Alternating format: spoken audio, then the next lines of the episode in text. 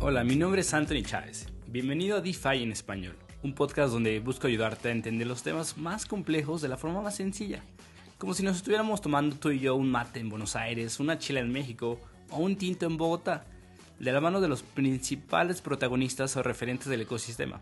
Espero que esto te sirva y lo disfrutes como yo lo hago en cada episodio.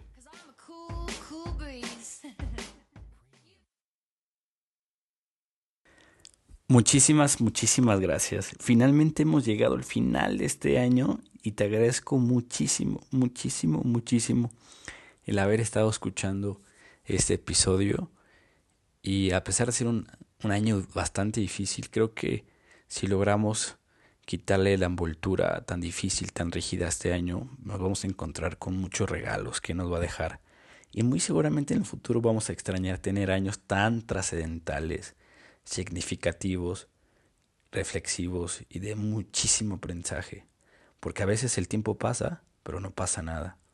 Y este año sin duda pasó 12 meses con muchísimos significados y aprendizajes y en, en, este caso, en este episodio, en este podcast quisimos traerte lo mejor de finanzas descentralizadas, quitándole el FOMO, eh, la, la, euforia, eh, conceptos complejos y tratar de desmenuzarlo de una forma que te ayudara a entenderlo si estabas aprendiendo, introduciéndote a este tema.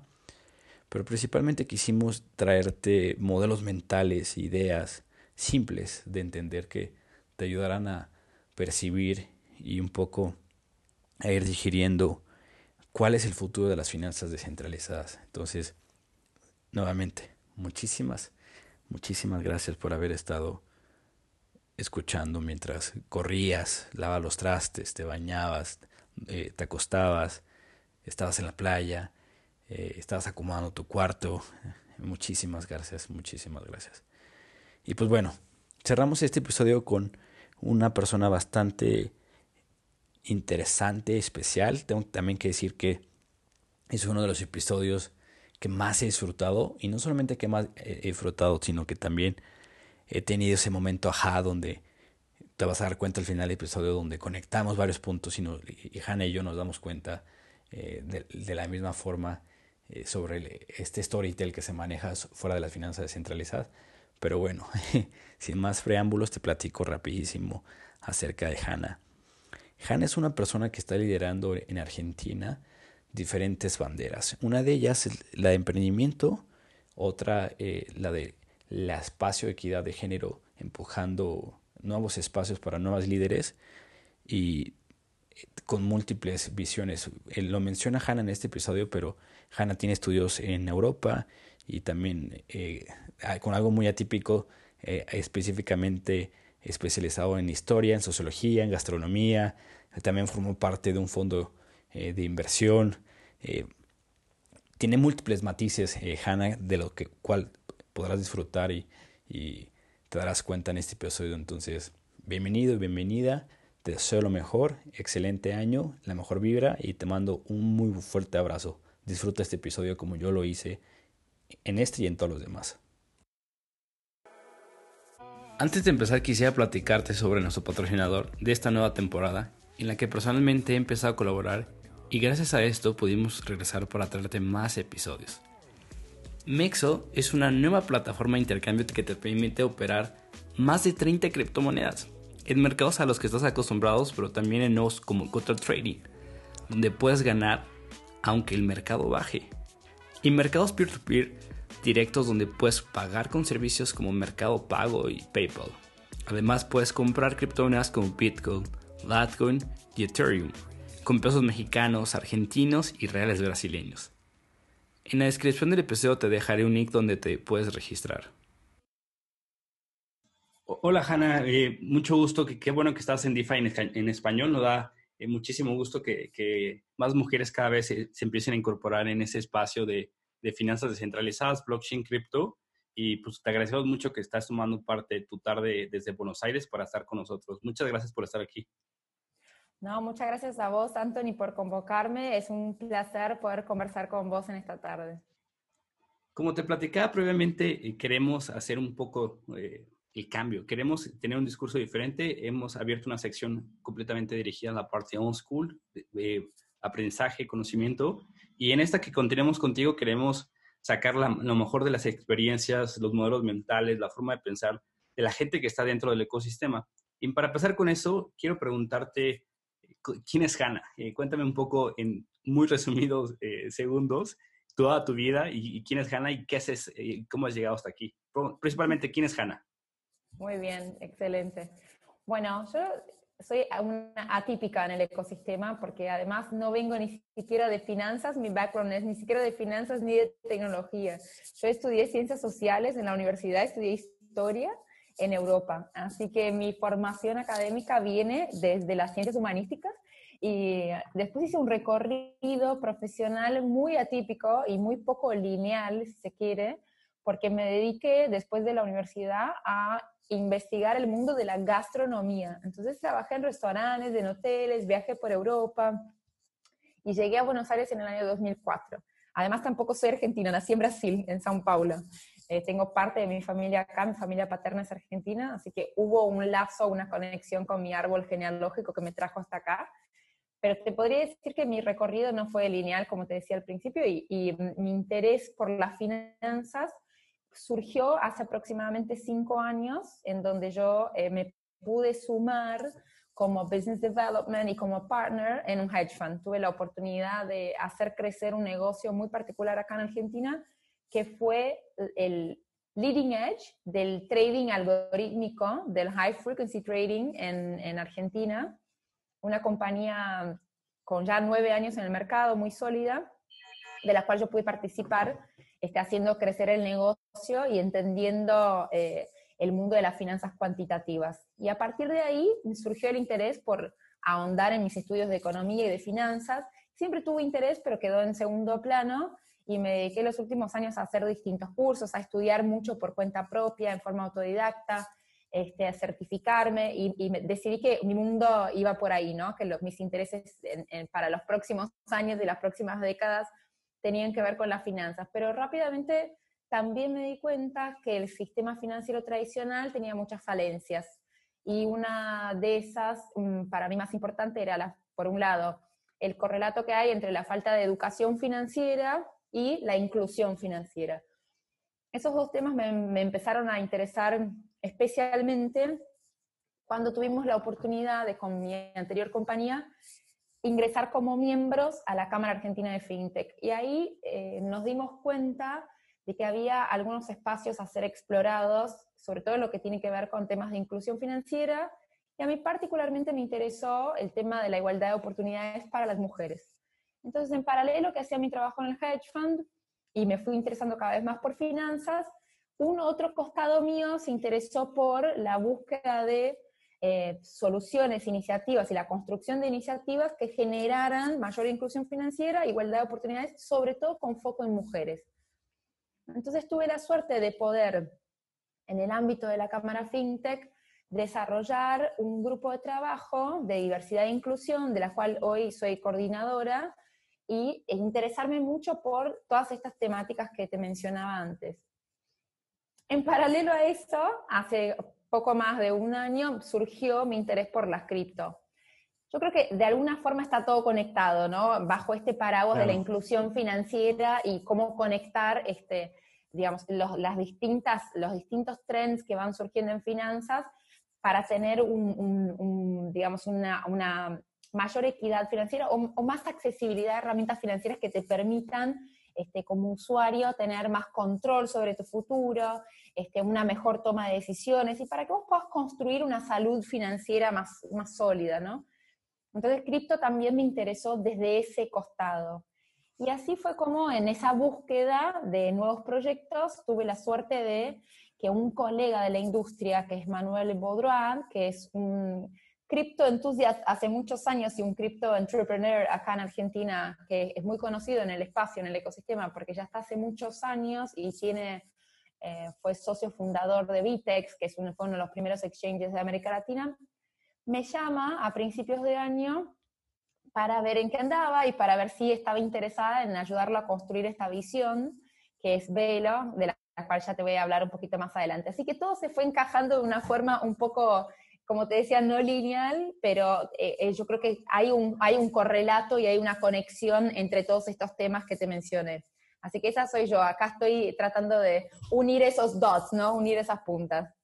Me, me encanta porque es la primera vez que, bueno, no la primera vez que hay una mujer, pero estamos hablando de una mujer que está en cripto, que no es ni tecnológica, ni financiera, ni de Argentina, bueno, eh, sea, que, vienes de Brasil, o sea, hay un conjunto de, de, factores que sobresalen de lo que siempre hemos estado acostumbrados y como te platicaba previamente, es, es, es algo muy bueno porque eh, eso significa que el ecosistema está creciendo y está arropando nuevas personas. Por lo tanto, me encanta. Y has dicho varios... Muchas gracias. has dicho varios elementos importantes que creo que es, un conjunto de creencias. Eh, en este episodio me gustaría esbozar como qué significa ser una mujer financiera desde muchos puntos, porque estás en Argentina, las condiciones no son tan favorables eh, económicamente, tampoco hablamos de unas condiciones favorables para, para las mujeres, eh, hablamos de tampoco condiciones favorables para el mundo cripto. Entonces hay, hay, un cúmulo, eh, una combinación de muchos elementos que nos van a permitir entender, si de cierta forma lo podemos decir así, el, ADN, el gen de una mujer financiera. Entonces, para llegar a eso, primero quiero empezar desde el conjunto de creencias. ¿Tienes o tendrías alguna forma de definir cuál es tu conjunto de creencias actual? Es una muy buena pregunta y yo creo que es eh, una pregunta amplia, pero más que creencias te diría principios, ¿no? Este, y, digamos, no tengo un decálogo, o sea, no los tengo por escrito, incluso es algo muy interesante porque vengo pensando hace mucho en eh, escribirlos, o sea, tener como mis principios, aunque sean tres o cuatro muy firmes y muy definidos, es como guía, ¿no? Como guía en general de cómo, de cómo conducirme y por la vida. Me parece algo interesante. Más que creencias en ese sentido, te diría que, me orientaría más por pensar en mis principios, pero definitivamente algo que hizo con que yo diera un giro en mi vida y me dedicara a las finanzas, porque no es algo de lo cual vengo dedicándome por los últimos 20 años, y yo tengo 38 años, así que no es que tampoco eh, eh, estoy recién dando mis primeros pasos en, en la vida profesional. Yo te diría que algo que me mueve profundamente, y va un poco más allá de principios, es esta necesidad y este sentido de, eh, em, orientación total hacia la igualdad. Y la igualdad de género, en mi caso, es lo que yo vengo persiguiendo desde todos los proyectos que vengo abordando en los últimos tiempos.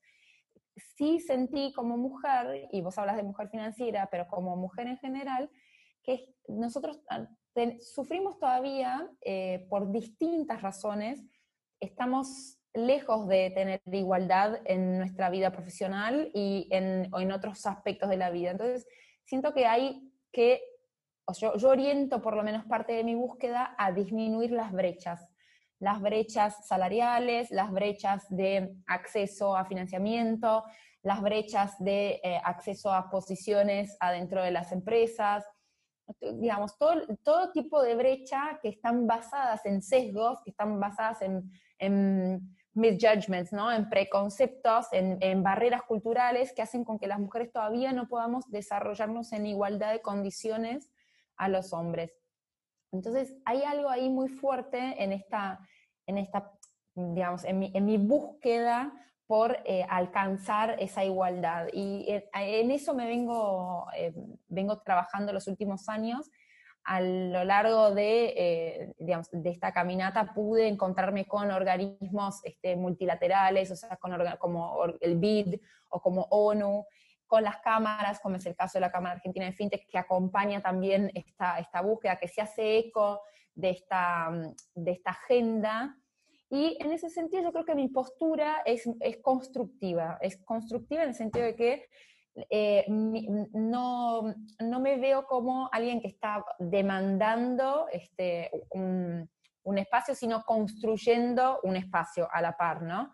Entonces, ¿qué herramientas, qué herramientas les podemos dar a las mujeres para que este, se empoderen financieramente, se empoderen económicamente y puedan como alcanzar sus objetivos y su salud financiera y además este, también acceder a mejores puestos de trabajo, a que puedan ingresar a una industria tan dinámica como es la industria fintech y el espacio cripto en, particular siendo una vertical de la industria fintech, pero que, que es claramente una de las industrias que más, más, viene creciendo en los últimos tiempos y que mejores, este, te diría, oportunidades laborales de las que vengo viendo en Latinoamérica viene ofreciendo. Entonces, yo creo que te resumiría un poco dónde estoy eh, parada en este momento con mis objetivos personales, se reflejan mucho y se confunden mucho con mis objetivos laborales, ¿no? porque están, todos, todo gira alrededor de ese, de ese mismo objetivo. Y yo creo que después, por supuesto, están, ese objetivo tiene, está enmarcado dentro de un objetivo mayor que quizás se, se podría encajar adentro de ese gran paraguas que es la ESG, ¿no? O sea, todo lo que tiene que ver con el, environment, eh, eh, con, con eh, digamos, responsabilidad social y governance y buenas prácticas de gobierno corporativo, a mí me interesa mucho esa temática. Entonces, cuando vos hablas de creencias, bueno, yo creo que en ESG hay una guía interesante para, para orientar el, el, cómo me vengo conduciendo este, con, con, los proyectos. Así que, a resumido, resumidamente es eso. Pero después, cuando tenga mi guía de principios personales, te la comparto. Todavía no la escribí, me falta escribirla. Bueno, aquí ya, ya hemos hecho un call to action eh, interesante y esperamos pronto tenerla de este lado. Esa es la, la, la principal causa, ¿no? Que, que engloba eh, HANA. Pero viéndolo por piezas, estuviste en la cámara FinTech. Ahora vámonos a esa parte cuál es el, radar, cuál es el ecosistema, cuál es la visión de Argentina hablando en términos fintech. Cuéntanos tu experiencia y porque de ahí me gustaría pasarlo, trasladarlo a las startups DeFi, porque desde mi punto de vista puede coincidir en algún punto, pero ahorita vamos a ese punto. ¿Cuál es tu experiencia en la cámara fintech? Bueno, excelente. La verdad es que es una cámara jovencita que está por cumplir el tercer año ahora, a fin de año, y de la cual yo me siento súper orgullosa de ser parte. Y venimos haciendo un trabajo muy a pulmón, pero con mucho entusiasmo. Te digo la data, la data dura. Somos aproximadamente 250 compañías en, en el espacio de la Cámara FinTech entre los miembros. El ecosistema FinTech de Argentina está posicionado como el tercero de la región, este, después de Brasil y México está Argentina, así que le pasamos a Colombia, antes estábamos por detrás de Colombia, ahora somos un, poquito más de, compañía fintech en Argentina. Bueno, la Cámara viene trabajando en distintos frentes, en todo, atendiendo todos los verticales, tiene grupos de trabajo que eh, están colaborando con los reguladores del mercado financiero para elaborar regulación, para mejorar las prácticas, este, para fortalecer el ecosistema como un todo. Y además trabaja también en todo lo que tiene que ver con iniciativas educativas. Entonces, durante todo este año hicimos una serie de charlas, de webinars, este, de, para poder transmitir este conocimiento este, sobre el sector y sobre los verticales en los que nos dividimos. Te diría que el ecosistema está muy sólido y el año pasado tuvimos un crecimiento del 63, entre el 63 y el 65% en, en volumen ¿no? de la industria. Entonces, claramente es una industria que genera trabajo de calidad, con sueldos este, eh, interesantes eh, y además exportadora de servicios, generadora de divisas para Argentina en un momento como este tan particular que estamos viviendo. Em, ¿Qué te puedo decir? Digamos, a mí eh, te voy a hablar siempre bien de nuestra industria porque realmente es un, eh, eh, los resultados están ahí. Nosotros sabemos que a pesar de la crisis del año pasado, fuimos de las pocas industrias que crecieron. Entonces, eso es un, correlato fuerte, ¿no? Esa es una demostración de, lo sólida que está la industria y de cómo, cómo nos venimos eh, autogestionando de una manera más que interesante. Además, tengo muchos colegas, muchos amigos en la industria, así que para mí es un placer. Este año pude ingresar al, al organismo de gobierno, estoy ahí adentro como vocal, eh, suplente, porque es parte del órgano de gobierno, entonces es una responsabilidad y es al mismo tiempo un, honor poder este, empujar desde adentro el ecosistema. Eh, y en ese sentido, bueno, después más adelante vamos a hablar, pero cripto siendo uno de los verticales de, de FinTech, nosotros el año pasado tuvimos la suerte de poder armar un task Force, una mesa de trabajo con la CNB, que es la Comisión Nacional de Valores, y este, proponer distintas iniciativas en una articulación público-privada que para mí estuvo muy bien, en, se avanzó mucho sobre este, temas este, regulatorios en algunas áreas, como es el tema de, crowdfunding, crowdlending. Eh, después estaba la mesa de cripto, había una mesa de sandbox regulatorio. En fin, la Cámara viene haciendo un trabajo brillante para articular este, y para poner sobre la mesa las temáticas de nuestra industria. Así que eso es lo que te puedo comentar sobre mi función ahí. Ok. Nuestra principal audiencia está en, nuestra querida Argentina y yo soy mexicano y, nuestra segunda audiencia es en México. Para la gente que no está relacionado con, ese eh, enfoque mexicano, déjame primero plantearte qué, cómo fue que nosotros vimos aquí FinTech en México. Nosotros lo vimos como eh, eh, una importación de un modelo de Londres que estaba funcionando y que México tenía la oportunidad de ser innovación, ¿no? Entonces, siento que el, el, el storytell fue, seamos los primeros, y hagámoslo muy bien y para que toda la región pueda crecer y, en eso eh, aparentemente va. Pero siento que desde mi punto de vista, para la gente que no está, o sea, para el segundo segmento de nuestra audiencia que es México, que no está familiarizado, no nos damos cuenta que en Argentina es diferente. O sea, en Argentina no es vamos a ser innovadores y seamos los mejores, sino sea, realmente esto no está funcionando, hagamos que las cosas funcionen. O sea, me, me refiero a los sistemas bancarios, financieros, o sea, aquí, aquí el discurso, me imagino que en Argentina, confírmalo o, o, cámbialo como tú quieras, no es innovación, es mejora, revolución, o sea, cambio completamente. ¿Tú cómo lo ves?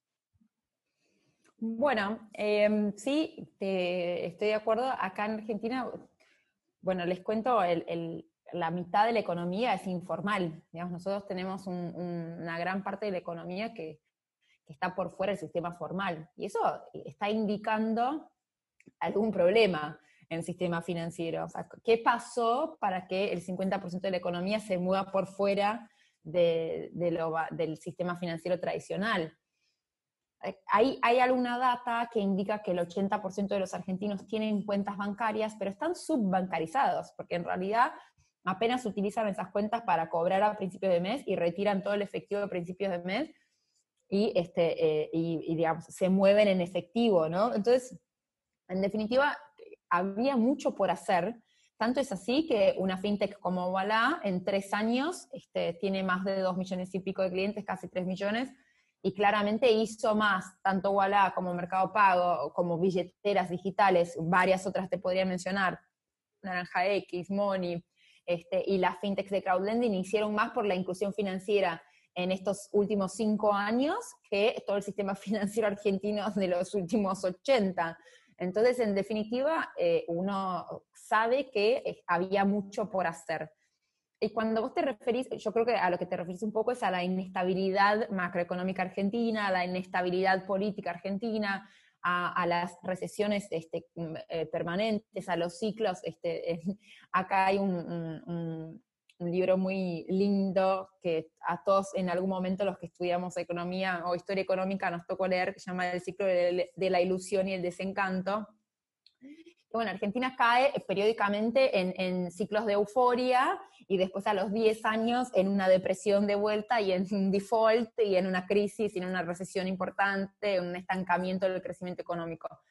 Entonces, el, el, el costado quizás brillante de eso o positivo es que ahí diciendo un poco con vos, eso sí da lugar a la innovación, porque nos tenemos que poner creativos para ver cómo vamos a superar esas crisis recurrentes. Entonces, tanto es así que Argentina es un semillero este, de, talento, el, talent pool de Argentina es realmente increíble, el talento, y sobre todo el talento cripto ahora, es muy importante. La cantidad de ingenieros en blockchain que hay en Argentina es realmente impactante, o sea, están muy bien posicionados a nivel mundial. Entonces, uno siente que este, sí, hay que resolver los problemas porque tenemos todas estas ineficiencias y estas inestabilidades, pero por otro lado también eh, hay un talento que proporciona mucha innovación y hay, mucha creatividad. Entonces, yo creo que es una, una, la conjunción de los dos factores ha dado en los últimos años proyectos más que interesantes como los que te mencionaba y en el espacio cripto los que están por venir, ¿no? Así que es, es es un país desafiante en todo nivel y en todos los sentidos posibles para emprender, eso sin duda. Y justo una de las, preguntas que tenía eh, pensado es, ¿qué significa emprender una startup financiera? Pero me gustaría eh, por ahorita dejarlo ahí en, el, en Vault y irnos a, un poco la transición, porque desde mi punto de vista, en México primero nace el ecosistema fintech y luego nace el ecosistema cripto. Y siento que tal vez a lo mejor no nace uno primero ya y luego después otro. Siento que a lo mejor va muy, muy de, la, de, la, de, la, de la mano, ¿no? O sea, hay muchas startups, muchos ingenieros, muchas comunidades en Argentina, Buenos Aires, eh, creando y consumiendo muchísima información de, blockchain. Entonces, justamente me gustaría primero eh, hacer ese panorama de cuál es el estatus que tú estás viendo de las startups fintechs, perdón, de las startups eh, ahora DeFi en Argentina o las startups blockchain, cripto. O sea, entremos ahorita, hagamos zoom y doble clic en las startups eh, cripto. Bueno, muy bien. Te voy a ser absolutamente honesta.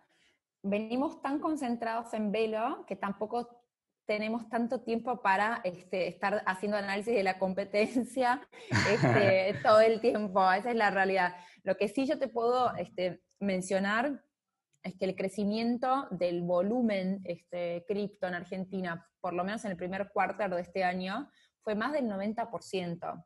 Eso se debe a que nosotros tenemos controles de capitales, o sea, vos no puedes acceder al mercado de divisas, hay una inflación eh, muy alta, hay una devaluación del peso muy importante. Entonces, cripto es una salida a la coyuntura.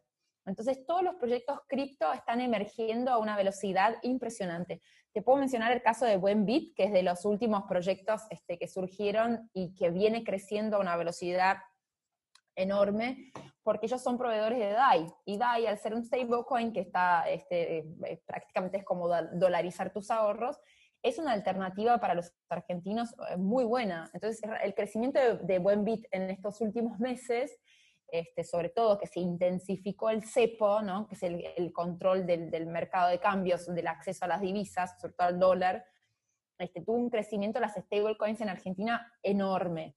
Te diría que year over year, o sea, en comparación con 2019, el crecimiento fue 2.6 eh, veces el crecimiento del volumen que se trajo el año pasado a, este año. Entonces, eh, y sabemos, por ejemplo, no sé, otros datos que te puedo dar, que se está haciendo aproximadamente en la rueda diaria acá en Argentina, que es un volumen chiquito, por supuesto, pero se está haciendo 3 millones de dólares por día, ¿no? Siendo un millón Bitcoin y 2 millones stablecoins.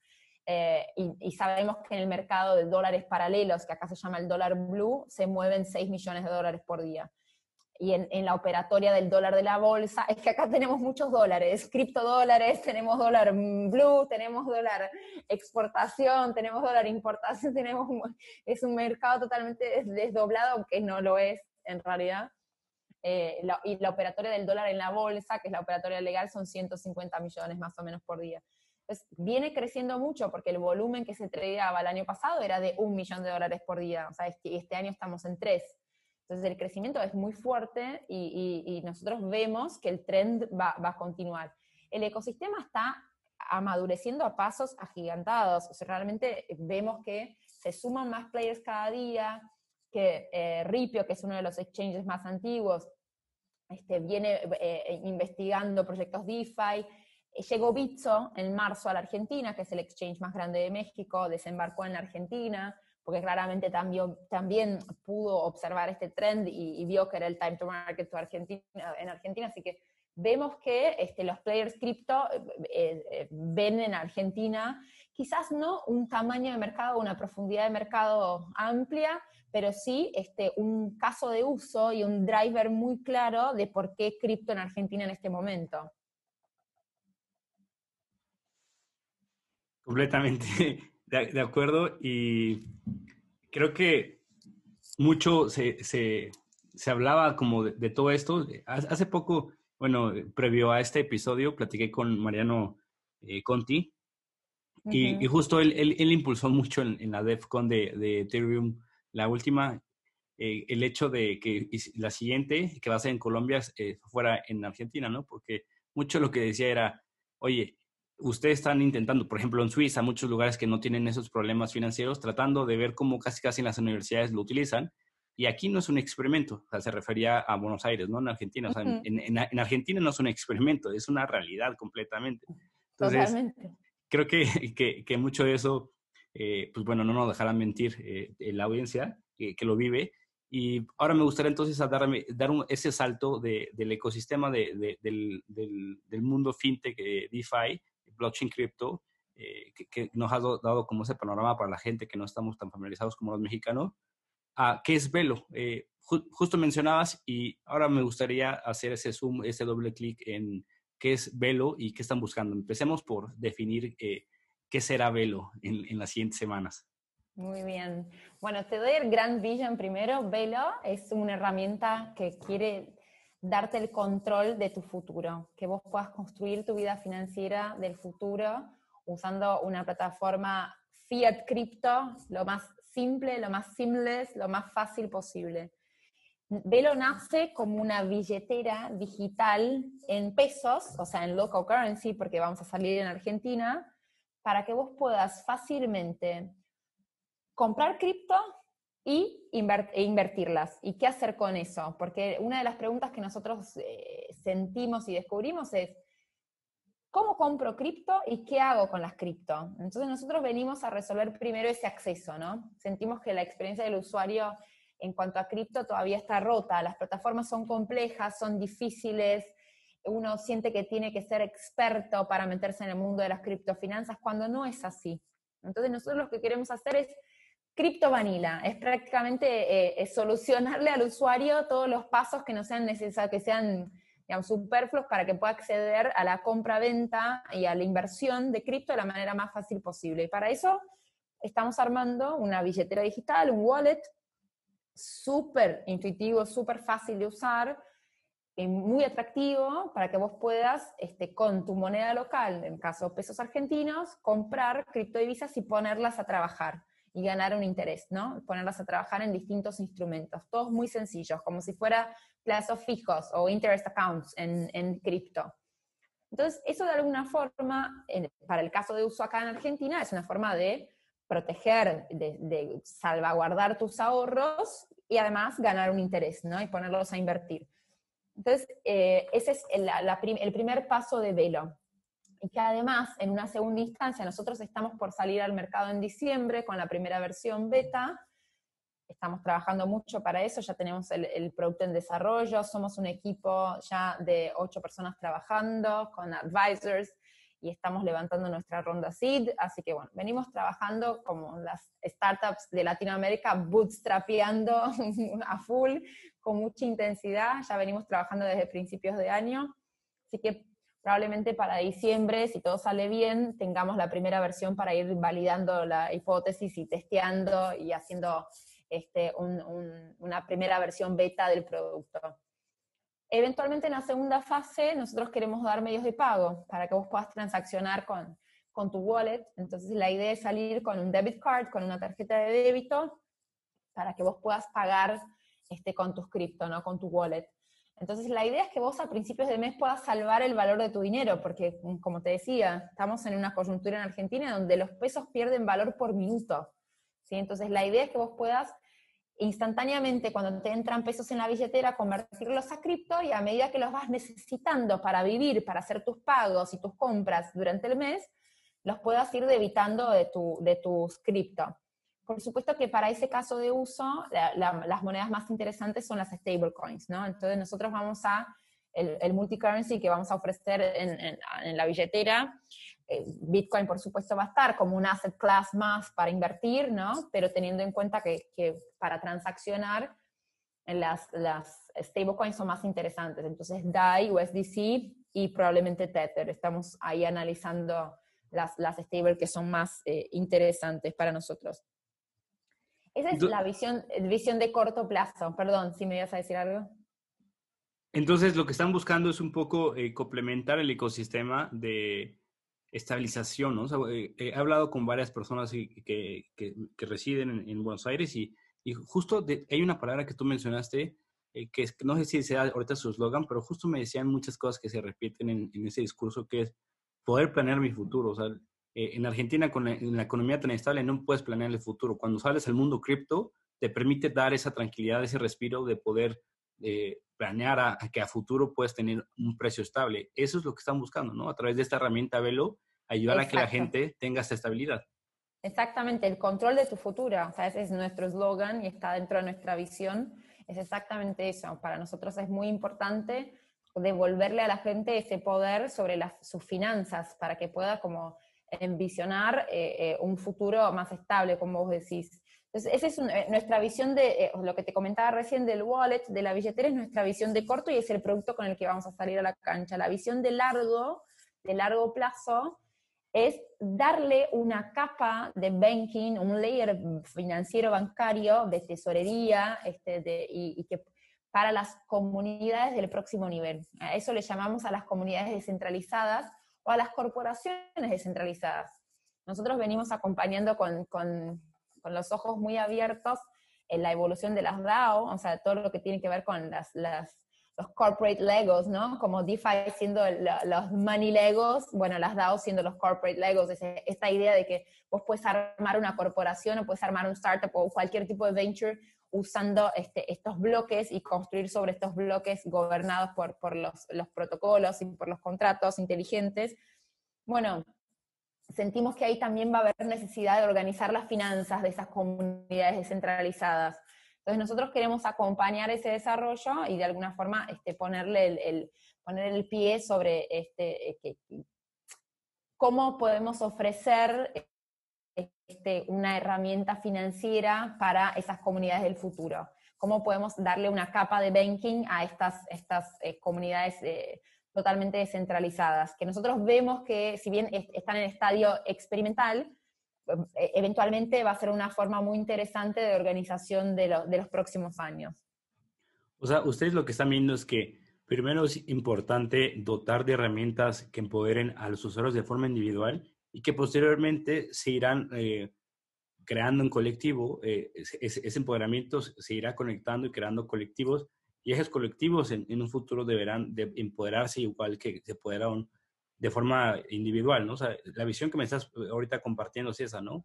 Tratar de, en el siguiente nivel, no solo verlo en, un individuo, sino llevarlo a organizaciones, me imagino que tiene que ver con no lucrativas, lucrativas, pero ¿por qué creen que es importante que estas DAO eh, tengan ese poder de bancarización?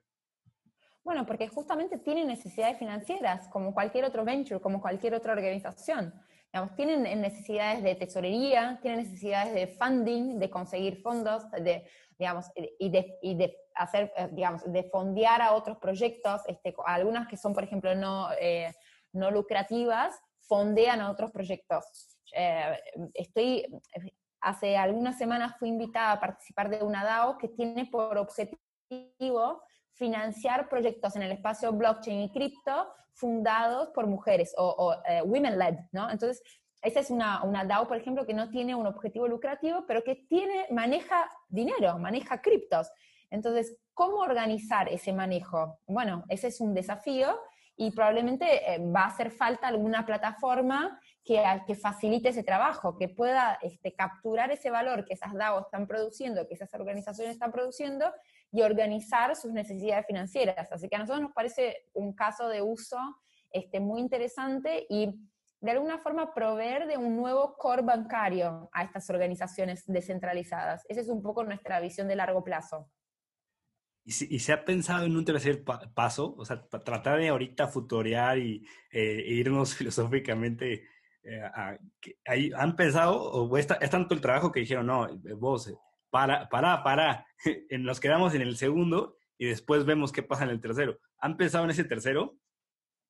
No, por ahora no, estamos acá todavía, no, no, no, todavía no. Sí, seguimos en la tierra. Sí, sí, totalmente, totalmente. Bueno, por supuesto que en las conversaciones informales surgen muchísimas ideas y bueno, es un espacio tan dinámico y tan atractivo, pero no, por ahora estamos bien así. Voy a rescatar algo que ahorita mencionaste sobre esta DAO de enfocado a mujeres. Cuéntame, eh, ¿qué están buscando? Eh, ¿Cuál es la diferencia? Me gustaría, se me hace muy interesante.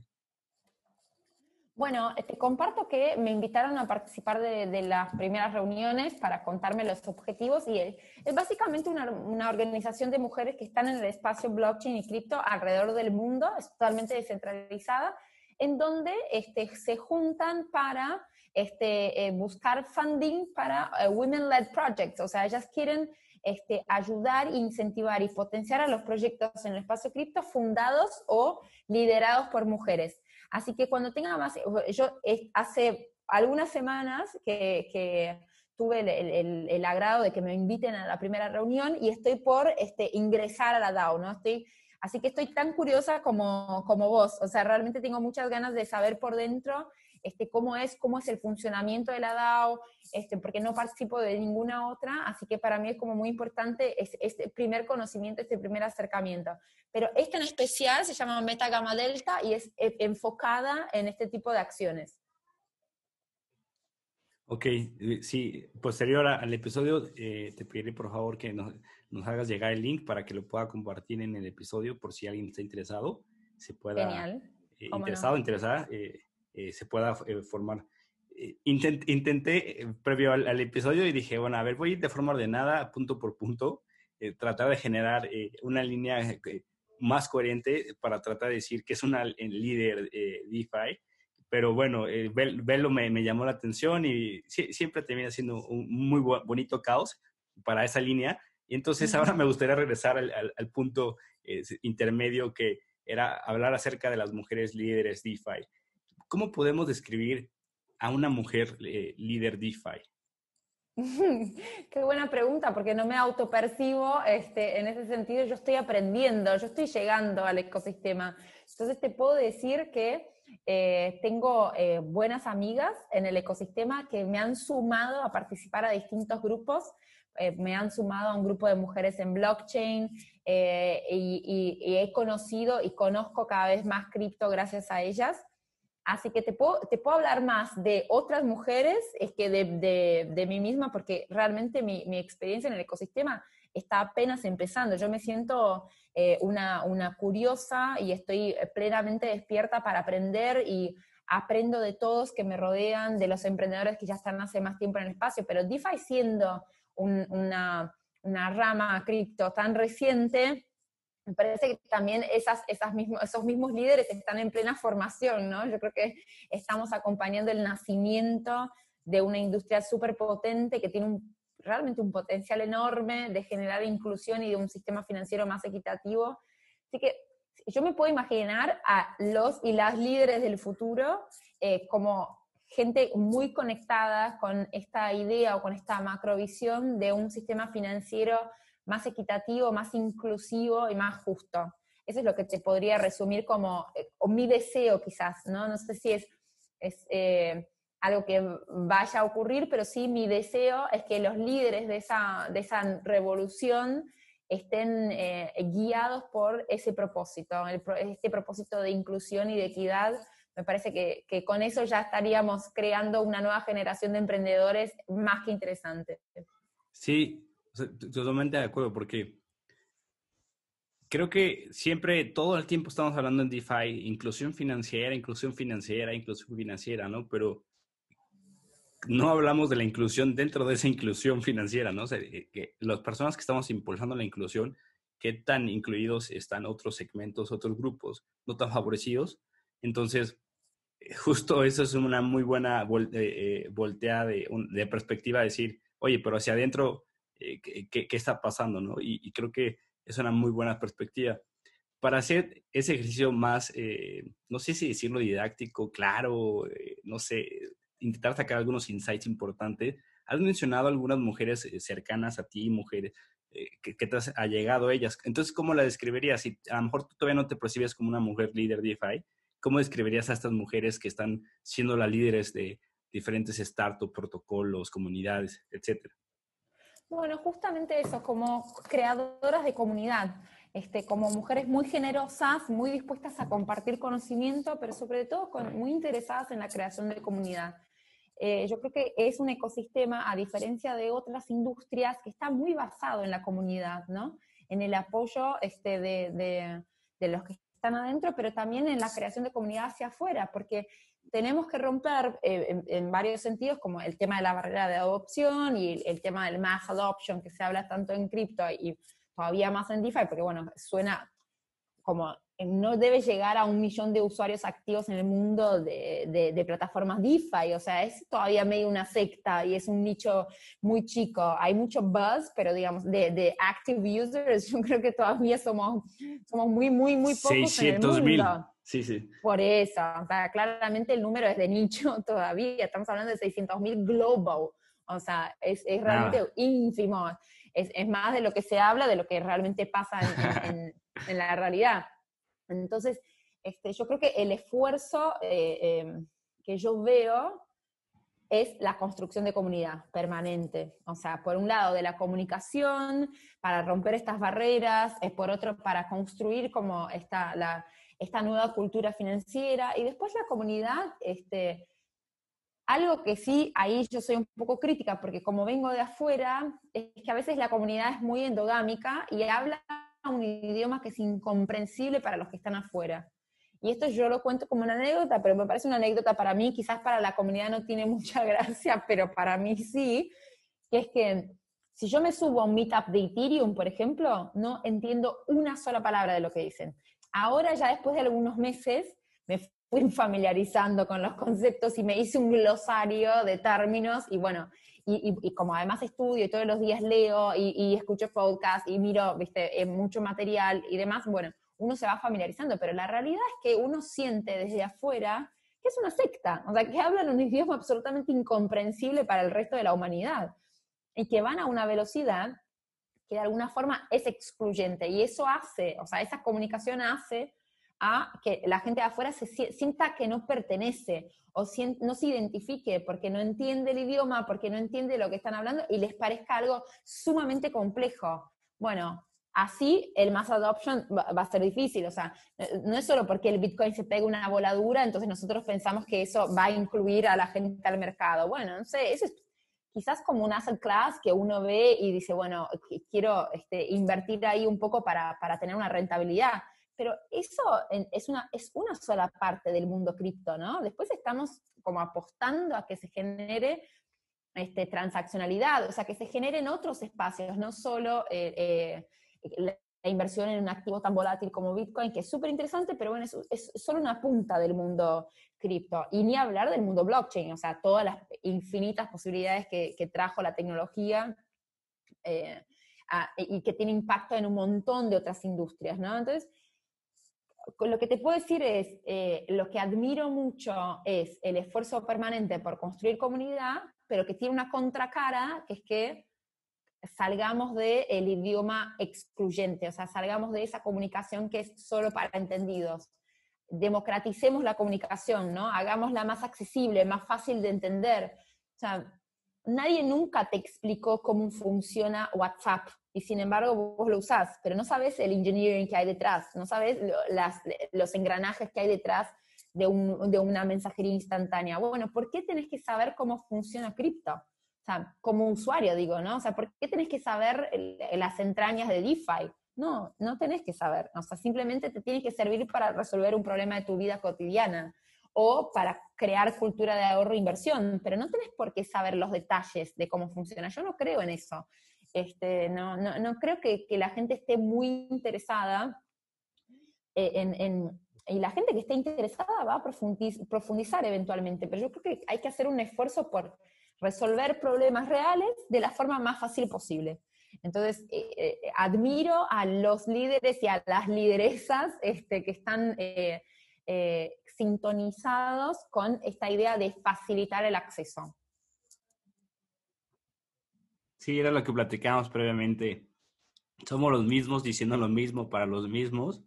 Y justamente por eso nace DeFi en español, para darle un poquito la vuelta. No creo que le estemos dando, 180 eh, grados, pero estamos tratando como decir, a ver, si alguien quiere entrar al mundo DeFi, ¿cómo le, cómo le tienes que hacer, no? O sea, hay tantos conceptos. Si de por sí entrar al mundo blockchain es difícil, entrar al mundo Bitcoin, entrar al mundo de Ethereum y luego al mundo de DeFi, ya llevarlos a plataformas como Synthetix, Uma y una que Year Finance, es imposible. Ah, es imposible. le, estás, le estás diciendo eh, cómo armar un coche para irte a la tienda. Pero sabes qué, Anthony, te voy a comentar algo que me dijo mi padre estos días y tiene toda la razón. Él me escuchó en la grabación de otra entrevista o de otro podcast, no sé qué estaba haciendo, y me escuchó y me dijo, ¿sabes que hay un error conceptual? Porque vos hablas del mundo cripto, vos hablas del mundo DeFi. Y si vos estás hablando de que hay otro mundo, más allá de este mundo, que es el mundo que todos conocemos, los que no somos cripto, como es el caso de mi padre, que tiene 68 años, y las finanzas que entiende son las finanzas tradicionales y fiat, él dice, si vos estás hablando de que hay otro mundo, a mí no me interesa, me da miedo, no quiero saber. ¿Por qué hay otro mundo? ¿Por qué no es el mismo mundo? O sea, ¿por qué, por qué separarlo? Porque inmediatamente estás poniendo una distancia entre mi mundo y el tuyo. Y ahí hice blow, o sea, mind blowing, ¿entendés? Y fue como, ¿ves que tenés razón? O sea, ese es el problema, no es otro mundo. Y mientras sigamos con este discurso de que es otro mundo, y la gente no va a venir a nuestro mundo. O sea, porque e, e, es, y es un error conceptual. Eh, o sea, nosotros tenemos que meter cripto a nuestro mundo, o sea, que es uno solo, y a las finanzas nuestras, a resolver problemas de esta vida, que es la misma vida que hay en DeFi o que hay en cripto. Entonces, eso yo creo que hay que empezar a deconstruir ese concepto, o sea, de que es eh, un mundo paralelo. No, no, es el mismo. Estamos en el mismo planeta, por lo menos por ahora. Cuando lleguemos a Marte con Elon, veremos. Eh, eh, llevo seis años en este ecosistema y dos, máximo tres veces he, tenido ese sentimiento de boom, de, de, conexión y lo acabo de volver a tener después de varios podcasts y seis años de dar pláticas por muchos lugares. Completamente de acuerdo y yo lo hago, yo lo hago todo el tiempo en DeFi en español. Siempre le digo eh, a todos los que están en DeFi en español, oye, a ver, las finanzas tradicionales eran así, ahora cómo son en DeFi. A ver, pues son igual, ¿no? O sea, la gente es irracional, e, es especulativa, queremos tener dinero. O sea, estamos hablando de los mismos humanos. Más bien, eh, lo que está cambiando son las herramientas, no los humanos. Exactamente, exactamente. Bueno, entonces, ¿cómo vamos a separarnos de eso? Digo, o sea, es que no, es que los problemas siguen siendo los mismos. Por eso yo te decía, el layer de banking para las DAO. Bueno, porque las DAO siguen siendo organizaciones humanas, estarán descentralizadas y se regirán por protocolos de gobernanza, por contratos inteligentes. Pero en definitiva tienen las mismas necesidades que vos y yo cuando nos organizamos para hacer cualquier otra cosa. Tienen que financiarse, tienen que pagar sueldos, eventualmente van a tener que pagar proveedores. O sea, eh, que digamos, lo que cambia es cómo se dan esas relaciones y cómo se maneja el dinero, cómo es el flujo del dinero ahí adentro, pero los problemas son los mismos. Entonces, en definitiva, eso es como, eh, eh, me parece interesante que lo hayas visto como yo, porque eso vino de mi padre. O sea, fue como, ah, alguien que, que yo diría está afuera de mi mundo. Y no, no es que está afuera de mi mundo. O sea, es que nosotros venimos con esta historia de que creamos un mundo paralelo, que, que lo parece absolutamente absurdo. Así que bueno, qué bueno que te contagie el mismo sentimiento. Sí, de hecho les le preguntaba a Mariano Conti, porque trataba el, el, episodio que ya estará disponible cuando salga este, se llama Dystopia Labs, Dystopia DeFi, eh, justo intentaba darle la vuelta a muchas cosas que ya ha compartido él y decía, a ver, ¿cuáles son las ironías, las principales ironías de DeFi, no? Y, le decía, oye, ¿por qué creamos un dólar colateralizado eh, referenciado en, en el dólar? O sea, ¿por qué DAI? O sea, ¿por qué DAI tiene que seguir el precio de dólar? ¿Por qué no simplemente está estable y ya? O sea, yo sé que suena económicamente eh, más complejo, pero es muy simple, ¿no? Entonces, esa es una ironía que nos estamos intentando separar del mundo de las finanzas tradicionales y al, al, mismo tiempo perseguirlas para que nos den estabilidad. Entonces, es una muy buena ironía, porque intentamos huir de ellos siguiendo siendo ellos. Y sí, sí, los necesitamos. O sea, porque yo quizás tengo una visión complementaria en algún sentido. O sea, yo eh, pienso que, por eso a mí me gusta esta idea de es como que es un merge, o sea, y de eso habla Manuel, mi socio, también todo el tiempo. Es hacer un merge entre dos herramientas distintas, pero que resuelven problemas parecidos y no idénticos pero de distinta forma. Entonces, lo que nosotros podemos pensar es que cripto lo resuelve de forma más eficiente, pero los problemas son los mismos. Entonces, este, sí, sí, son ironías y también este, eh, yo creo que necesitamos operar algunos cambios conceptuales importantes si queremos romper la barrera de adopción, ¿no? Sí, me, me, encanta. Hizo, hizo varios clics en mi mente en este episodio y de lo cual te, te, agradezco. Y no, pues, bueno. un placer porque es una reflexión colectiva. O sea, me parece que claro. Eh, eh, sí, sí, nos sirve a todos este, entender sobre todo desde el punto de vista de alguien que lo está viendo de afuera, que quizás nosotros estamos, como vos decías, bien decías, hablamos siempre los mismos de las mismas cosas, pero somos un nicho y no sirve. O sea, realmente es, llegó el momento de que escuchemos a la gente que está afuera, ¿no? O sea, bueno, ¿qué, necesitas para usar cripto? Bueno, y cuando empecemos a hacer ese, ese research, yo creo que vamos a tener varios insights súper poderosos. Me, encanta, este, este, episodio voy a sacar muchos insights. Y para ir terminando este episodio de esta forma eh, muy, muy buena, que la disfruté bastante, si, si tú tuvieras la capacidad de poner, eh, hablando del mundo cripto, DeFi, eh, si tuvieras la capacidad de poner un mensaje en el cielo que todo el mundo pudiera ver, ¿qué mensaje pondrías? Déjame pensarlo 30 segundos. Esa no venía en las preguntas previas. Sí, sí, yo creo que eh, sí, no venían las preguntas previas, pero un mensaje como pasando un avión así con, viste, con que pasan en la playa con el, cartel, viste, que va pasando por la playa con el cartel. Este, yo creo que es, es, sobre todo esto, ¿no? O sea, como date el control sobre tu futuro, date el control sobre tu futuro. O sea, es ownership, ¿no? O sea, como el ownership me parece un concepto muy poderoso. O sea, que vos estés en control de tu futuro, en control de tus finanzas, este, y que sea algo que, lo disfrutes haciendo, ¿no? Entonces, date el control, permitite el control, autorizate a controlar tus finanzas y tu futuro, eh, me parece un mensaje muy válido, muy poderoso, ¿no? Que uno realmente mire hacia su final, sobre todo porque en, un país como Argentina, en donde nos, nos da miedo mirar nuestro, nuestras finanzas, porque siempre está todo tan complicado, entonces uno prefiere hacer de cuenta que no ve lo que está pasando, ¿no? Como decir, bueno, lo miro, pero no lo miro a ver cómo están mis ahorros, uy, hoy valen un 30% menos. Entonces, como que esta idea de, de, volver a estar en control de tu futuro y en control de tus finanzas, yo creo que es un mensaje fuerte. Y, ya te iba a decir, descarga Velo, ¿no? Diría en el cielo. Abajo eh, el, link para descargar. Por supuesto, sí, seguro. En algún momento pensé que iba a decir, compra Bitcoin, ya. Bueno, por supuesto, pero Sí, sí, por eso yo creo que es un mensaje que le podemos dar todos, ¿no? O sea, todos somos este, fans de, esa revolución, pero yo creo que, hay algo más que Bitcoin, que es esto, es de que uno pueda eh, deshacerse de la intermediación, ¿no? Deshacerse de la intermediación, que pueda estar en control. Y eso es, el, ownership me parece realmente un concepto... Eh, eh, que a mí me empuja, o sea, a mí como, como ser financiero, como ser económico, el, que me hablen de que yo ahora estoy en control de mis finanzas y tengo poder de decisión y puedo construir mi futuro financiero de una forma eh, más accesible, más barata, más eficiente y menos intermediada, eh, y además peer-to-peer también, ¿no? Esta cuestión de que yo pueda este, eh, colaborar con mi comunidad me parece súper fuerte. Entonces, ese sería mi mensaje. Perfecto. Muchas gracias, Hanna por compartir esta emoción, conectar ideas, compartir la experiencia, tus iniciativas, tu espíritu.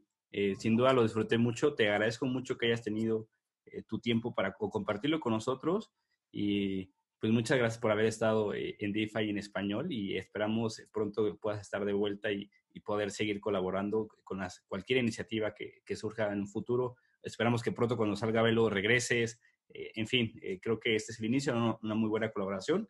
Muchas gracias, eh, Hanna, por estar aquí. Ha sido un gusto, Anthony. La verdad es que un placer, lo disfruté muchísimo. Así que bueno, un saludo para toda tu audiencia. Gracias, Hanna. Que tengas muy buena noche por allá.